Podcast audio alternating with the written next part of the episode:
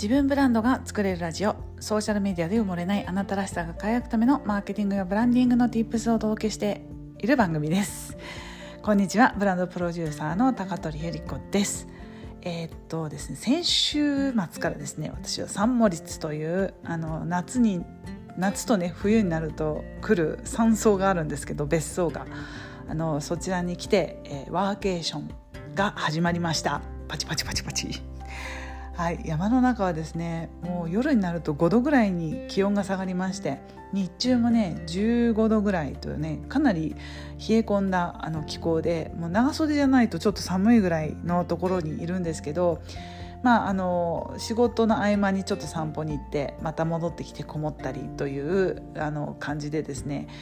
うん、山のライフを楽しんでますっていうふうに言いたいんですが私はどっちかというとやっぱりシティ派でして街があった方が嬉しいしあの田舎の村もねちょっとショッピングができたりカフェがあったりしてあの楽しいところに山があるみたいななんか両方楽しめるぐらいのあの街が好きなんですね。なのであんまり山小屋みたいなところはちょっと苦しくなってしまってもはや私はもうシティミッシングになっているんですけど皆さんはいかがお過ごしですか？夏休みがねはやあの始まって、えー、っとお子さんのことで家族のことでお忙しくされている方もいらっしゃるかと思いますし、まあ、うちはね普通にあの会社に通っているよっていう方もいらっしゃるかもしれませんね。はい、えー、っとちょっと今日はですね、まあ、あのざっくばらんにあの今後どうしていくかみたいなことをね お話ししたいと思うんですけど私がねなぜこの音声を配信しているかっていうことをちょっとお話したいと思います。このねポッドキャスト始めてもうどれぐらい経つんでしょうか？もうね過去やってきたこともあんまり聞き直したりせずにもうとにかく発信できる時は忘れないうちに言語化しようと思ってこうパッと思い立ったら外でも部屋の中でもどこでも撮っていて早1年以上経つんでしょうかね。あの私はその文字を書くというよりも思ったことをこの音声にとって言葉にするっていうことの方が向いているようで、えー、そんなね喋るのはあんまり上手じゃないんですけれどもこう思った感情を言葉に残しておく方法としては書くことよりも、うん、音声にね残す方がリアルに伝わると思っている派でして、まあ、1年以上経つんですけれども皆さんはどのプラットフォームを使って発信をされていますでしょうか？もしくは聞いてるだけとかね読んでるだけっていう方もいらっしゃるかもしれません。私ももうね3年ぐらい前までは自分が発信するという立場ではなくずっと聞いてたりあの YouTube を見たりブログを読んでたりまあ、日本にいる時はね電車で通勤時間の間に、えー、アメブロを見ながらですね私あのパリ在住の元アナウンサーの中村江里子さんの生活がすごい好きで日本で電車に乗りながらあこんなパリのおしゃれな生活住みたいなって思いながらアメブロとかを読んでたことを思い出します。そして今は自分が発信する側に立っているんですけれどもこれねなんかこうやっぱり頭の中でぐるぐるぐるぐる考えているよりも言葉にしていくことの練習ってすごく時間がかかりと言いますか私ももう3年発信活動して経つんですがそれでもまだ言語化がすごく下手くそな方で上手な人ほどやっぱりブロガーとしてねもしくはポッドキャスターとしてこう成功している人が多いと思うんですね。私がよく見るブロガーはあのハーチューさんという方もいらっしゃればあとあの小田切あさぎさん今ねあの、えーと、プロモーションやられてると思うんですけどあさぎさんは本当にあの文章が得意で上手で。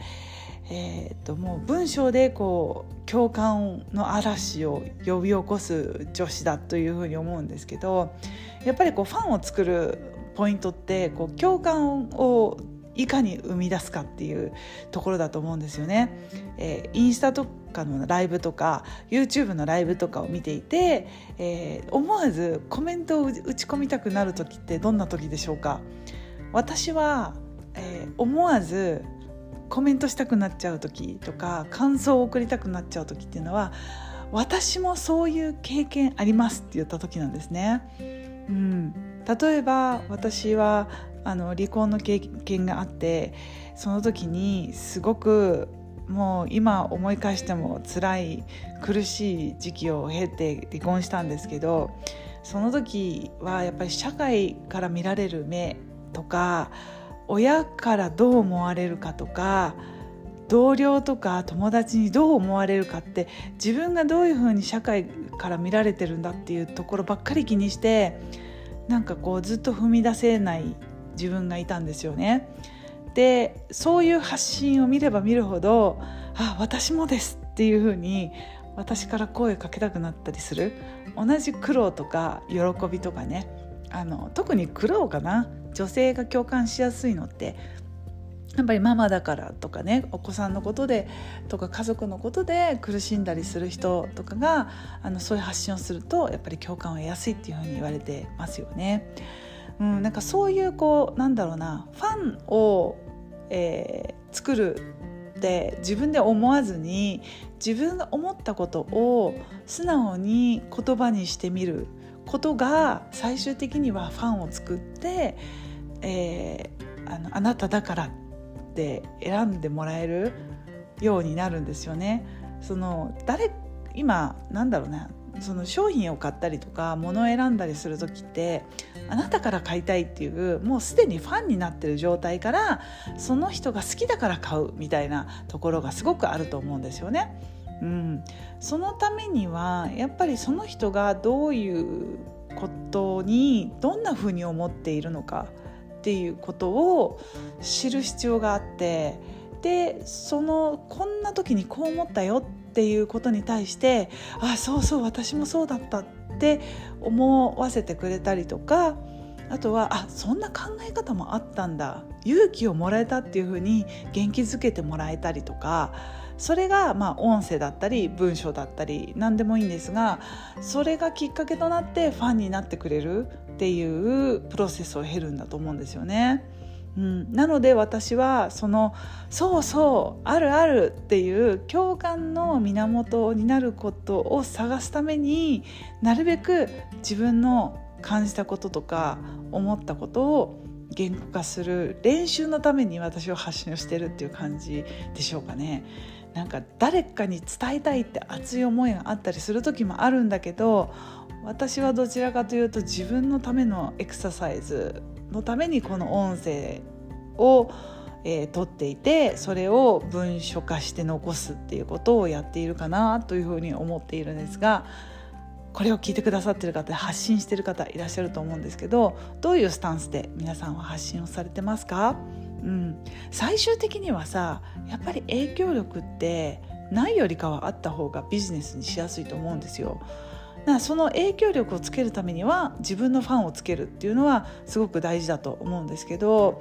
でもさなんかね一般人だし ファンなんかいらないよって思ってる人もいると思うんですよ。ただただなんか一人の人があなたの文章に励まされましたとかあなたの音声にあの勇気づけられましたって一人いてくださればあそれでまた頑張ろうって思えたりするそれがあの源になったりすると思うんで別に影響力なんて大きなものはなんか必要ないかもしれないけどでもそれがビジネスになるっていうこともねあのこれからこういうさただでこのプラットフォーム使わせてもらってるわけじゃないですか。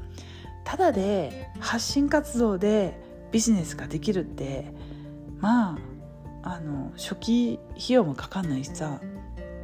うん、あのそんなことはないと思うんですよね。ということで私は私の自分の勉強のために自分の練習のために音声を発信しているっていうことをちょっとね説明をしてきました。そしてねそれでどこに向かいたいかっていうのは